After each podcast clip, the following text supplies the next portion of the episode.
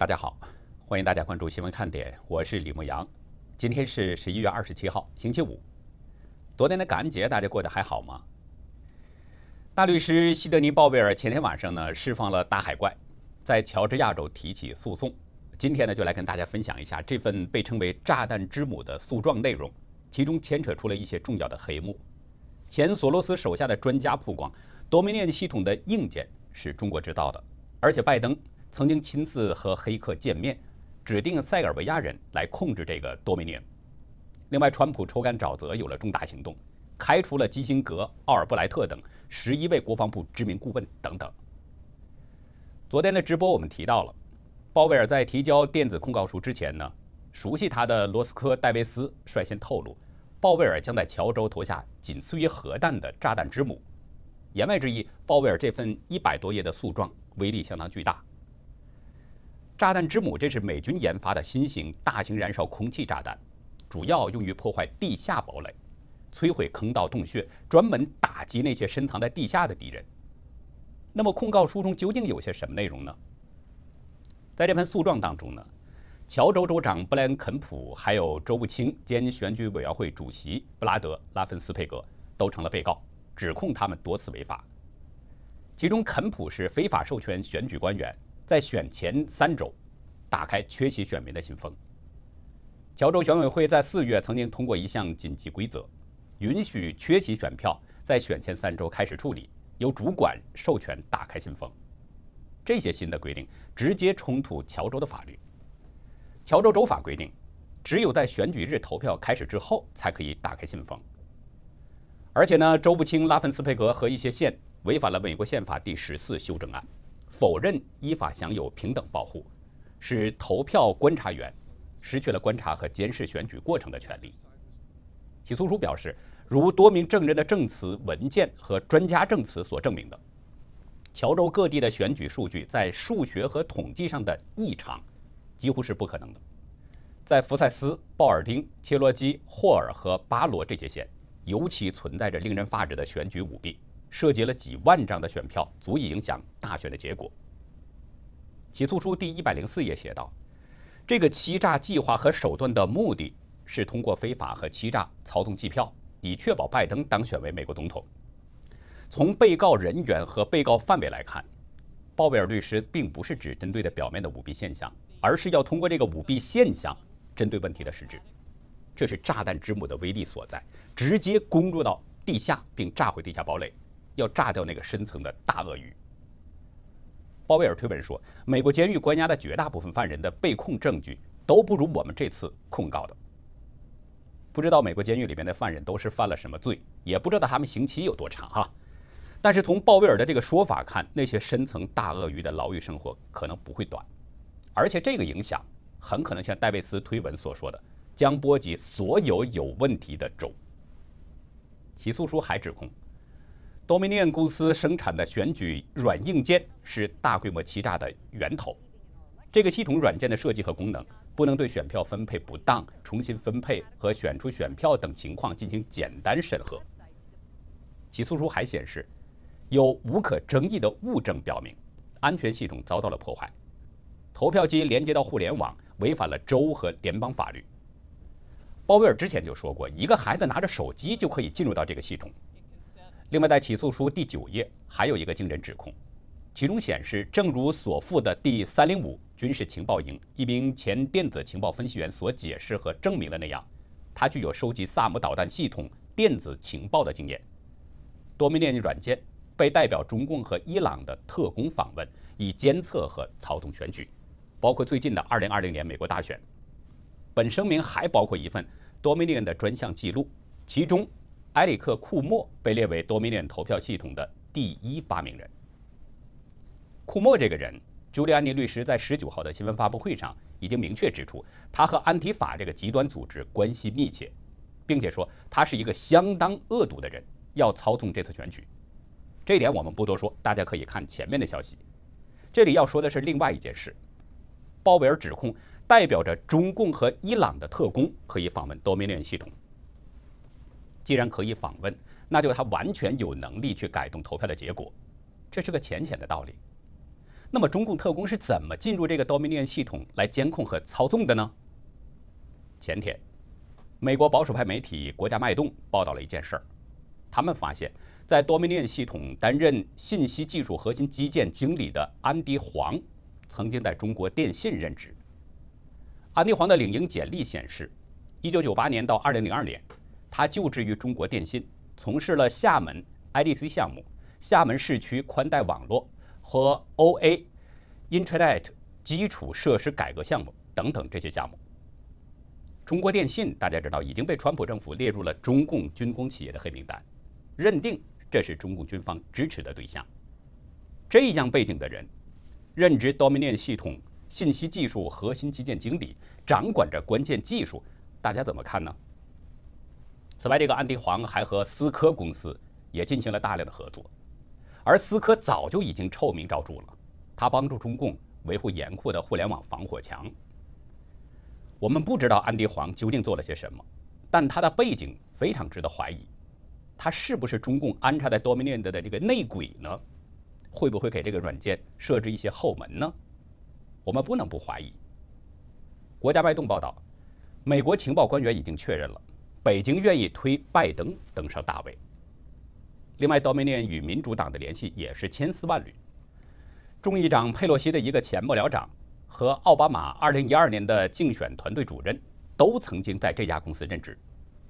还有加州民主党联邦参议员范士丹的丈夫理查德·布鲁姆是这家公司的重要股东。这家公司还曾经给克林顿基金会捐款。总之，这家公司的背景是相当复杂。说到奥巴马2012年的竞选。这里呢还要爆一个大料，新闻网站国家档案二十四号独家报道，曾经在索罗斯基金会工作过的选举诚信与技术专家达纳吉尔辛普森曝光，在二零一二年大选之前，拜登曾亲自前往塞尔维亚会见黑客，敲定 Dominion 软件由塞尔维亚人来控制。不过具体说这个事儿之前，我们先说一下 Dominion 的成长经历，这是一个不同寻常的成长过程。或者说，这是一个有目的培养的一棵独苗。报道表示，二零零九年上任的奥巴马任命了同样是非裔美国人的霍尔德作为司法部长。随后，霍尔德就以反垄断作为借口，强制美国的最大投票机公司 ESNS 在六十天之内将收购不到半年的 Premier 卖给多美年。收购了 Premier 后。多米尼又随即收购了美国的红杉公司，这不使得这个多米尼从一个市场的新生儿，两个月之内就变成了美国的市场老二，仅次于 ESNS。四个月之后，在二零一零年的中期选举当中，多米尼正式的插足了美国政治。作为普通的选民，人们只关心自己的选票呢投给谁，不会注意自己的选票是不是记在了自己支持的那个参选人的名下，因为绝大多数人想不到。大选会被操纵，但是对于专注选举公正的技术专家来说，两个月就控制了美国三分之一的选举市场，Dominion 的这个成长太不同凡响了。所以达纳进行了一些调查，结果发现了一些惊人的秘密。达纳和丈夫吉姆呢，都是选举技术方面的这个专家，他们调查发现，在 Dominion 后面隐藏的是私募基金、索罗斯基金会、希拉里基金会。奥巴马政府，还有中共和塞尔维亚等外国政府。虽然这对夫妻两个人都是民主党人，但他们并不是激进左派。他们认为奥巴马和拜登的做法太腐败，于是，在2016年，将调查结果告诉了 FBI，但是 FBI 并没有重视。国家档案报道，达纳意识到，奥巴马和拜登控制一家选举公司的目的。就是为了保证奥巴马在2012年连任。达纳收集到了一些线索。2009年5月，拜登访问了独联体国家塞尔维亚，跟那里的黑客达成了一项肮脏的交易。文章引用达纳的话说：“拜登跟贝尔格莱德的黑客们达成了一个交易，不但让他们能控制 ESNS，并且还要通过司法部的反垄断动作。”来确保后来的 Dominion 公司拿走一半以上的 ESNS 软件，交给塞尔维亚黑客控制。报道中配发了一张照片，是贝尔格莱德的一个普通建筑外观照。文中指出，那些黑客就在这个建筑里面工作，大家是不是还记得我们前不久节目中说过一件事儿？今年大选舞弊丑闻越接越多之后，多米尼公司一百多个员工悄悄删除了他们自己的领英记录，他们的所在地都显示是塞尔维亚。当时有网友就说，这些删除资料的多米尼员工就像是打开灯后的那个蟑螂。那现在看来，那些在塞尔维亚的员工实际上就是在帮拜登和奥巴马工作。而且因为曝光的太厉害，害怕引火上身，才惊慌失措四散逃命。除了这些，达纳还发现一个重要问题：多米尼的硬件设备实际是中国制造。从表面看，多米尼的硬件呢是美国伟创力生产的，但实际上这个伟创力是把生产任务交给了中国的代工厂生产。而伟创力在中国的最大客户正是中共的科技龙头老大华为。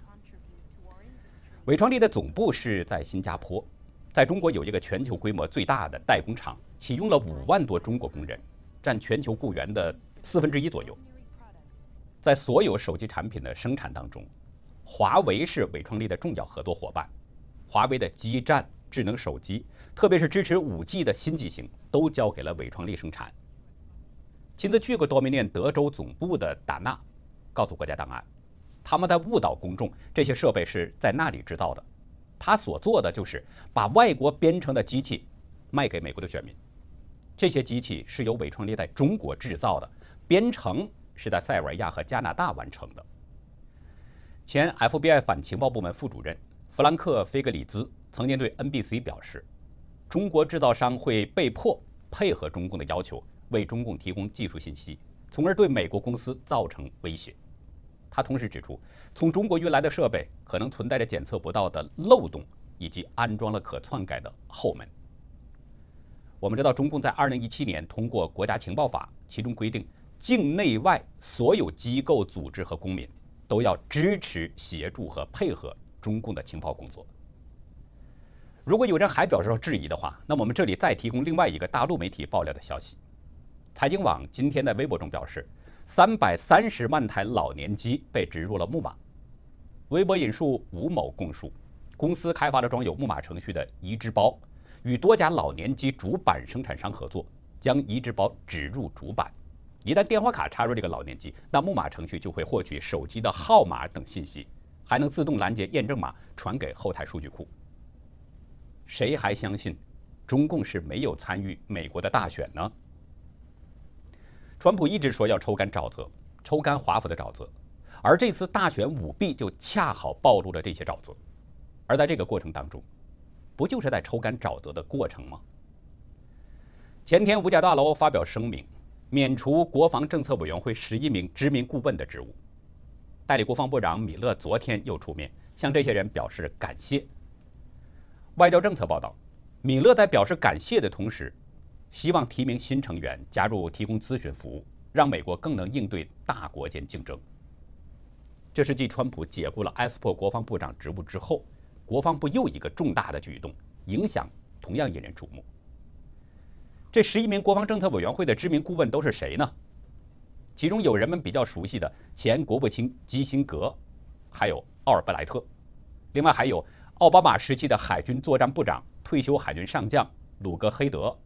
五角大楼前首席运营官鲁迪·德莱昂，前众议院情报委员会高级委员简·哈曼，前众议院多数党领袖埃里克·坎托，布什政府的财政部副部长麦考密克，前国防部高官富兰克林·米勒，还有克林顿时期的副检察长杰米等。从这些人的背景，不难看出，在对待中共的问题上，他们是属于比较亲共的那一派。从克林顿。到奥巴马期间，中共能够在军事、经济等方面做大，全方位渗透美国，窃取美国先进的技术。基辛格等人，他们的作用是不容忽视的。尤其是基辛格，曾经被四代中共领导人接见，是外国政要当中唯一的一位。他先后七十多次到访中国，其中官方行动就五十多次，私人访问二十次，一直被中共是称为老朋友。他促成了尼克松访华和中美建交。帮助中共引进外国资本和技术。八九六四之后，他还游说美国政府放弃制裁，还以美中关系协会为幌子，在贸易、人权等方面为中共在华盛顿进行游说，左右国会的决议等等，是典型的跨国掮客。再比如这个奥尔布莱特，他与同一时期的国安助理塞缪尔·伯格组成了一个石桥集团，像基辛格的咨询公司一样，帮助欧美客户制定并实施中国市场的经营战略等等。这一些从中共手中获取巨大利益的基辛格们，在竭尽所能地帮助着中共，比如公开力挺北京支持的拜登，贬低川普等等。奥尔布莱特，二零一八年曾经批评川普。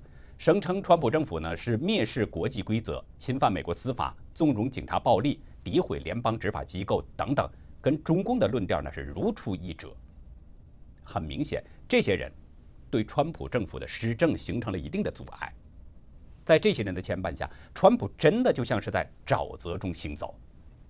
更重要的是，这些人可能已经威胁到了美国的国家安全。本月早些时候，国际原子能机构呢有一份报告。说伊朗的油库存量是核协议所允许的十二倍。之后呢，川普曾经提出对伊朗的主要核基地要发起攻击。但是，包括国防部长、国务卿、参谋长联席会议主席，还有国家安全顾问，包括副总统，告诉川普，轰炸方案并不是一个好主意，会使本已紧张的局势升级。这个会议呢，本来是一个秘密会议。但是却被人泄露给了逢川必反的《纽约时报》，而后来《纽约时报》就完整的把这个消息给报道了出来。其实媒体挖消息呢无可厚非，但是这个事件对美国的国家安全、对中东地区的局势，甚至是对这整个世界的这个和平都是有害无益的。这等于是告诉伊朗，美国不会对你采取什么军事打击，因为很多内阁官员都是反对川普的。那这样来。伊朗就会更加的肆无忌惮。中国人说有所为有所不为，但是这些人却把这么重要的秘密会议内容泄露给了逢川必反的《纽约时报》，而《纽约时报》就完完整整给把会议内容报道了出来。这种发展趋势相当令人可怕，也令人无法容忍。没有办法去查证具体泄露秘密的这个人是谁，但国防部的这些沼泽，每个人都有这种嫌疑。所以在这种情况下，干脆一起清理，把沼泽抽干。至于是不是因为提前走漏消息，川普政府采取暂时的按兵不动的策略，外界没有办法得知真实的情况。但是今天发生的一件事，就不容人不去做一些联想。今天有一个突发消息，伊朗国防部表示，军事核计划总设计师穆罕默德·法赫里扎德在德黑兰被斩首了。伊朗官方通讯社法尔斯最先报道说，袭击发生之后，法赫德在医院里边。但是随后呢，法尔斯又更新消息，说确认了法赫里扎德在送往医院之后死亡。报道表示，这次袭击是在德黑兰东部的阿巴德市进行的。袭击者在向法赫里扎德的汽车开枪前，炸毁了汽车。有没有经过证实的照片显示，一辆废弃的黑色汽车挡风玻璃上是留有弹孔的。伊朗国家电视台在连续报道这一个消息的时候说呢，消息来源说，一名科学家在一次武装袭击当中遭到不明身份者对其保镖团队进行武装袭击而暗杀的受害者。据 BBC 报道，对法赫里扎德的死亡，以色列没有发表任何评论，美国五角大楼也拒绝做出评论。我们不清楚这次斩首是不是与美国有关，但是这次斩首。的确是在五角大楼清理沼泽之后发生的。还是那句话，好戏连台，大家慢慢走，慢慢瞧。那好，以上就是今天节目的内容。如果您喜欢新闻看点，请别忘记点赞、订阅，并且分享给您的亲人和朋友。真相对每一个人都至关重要。感谢您的收看，再会。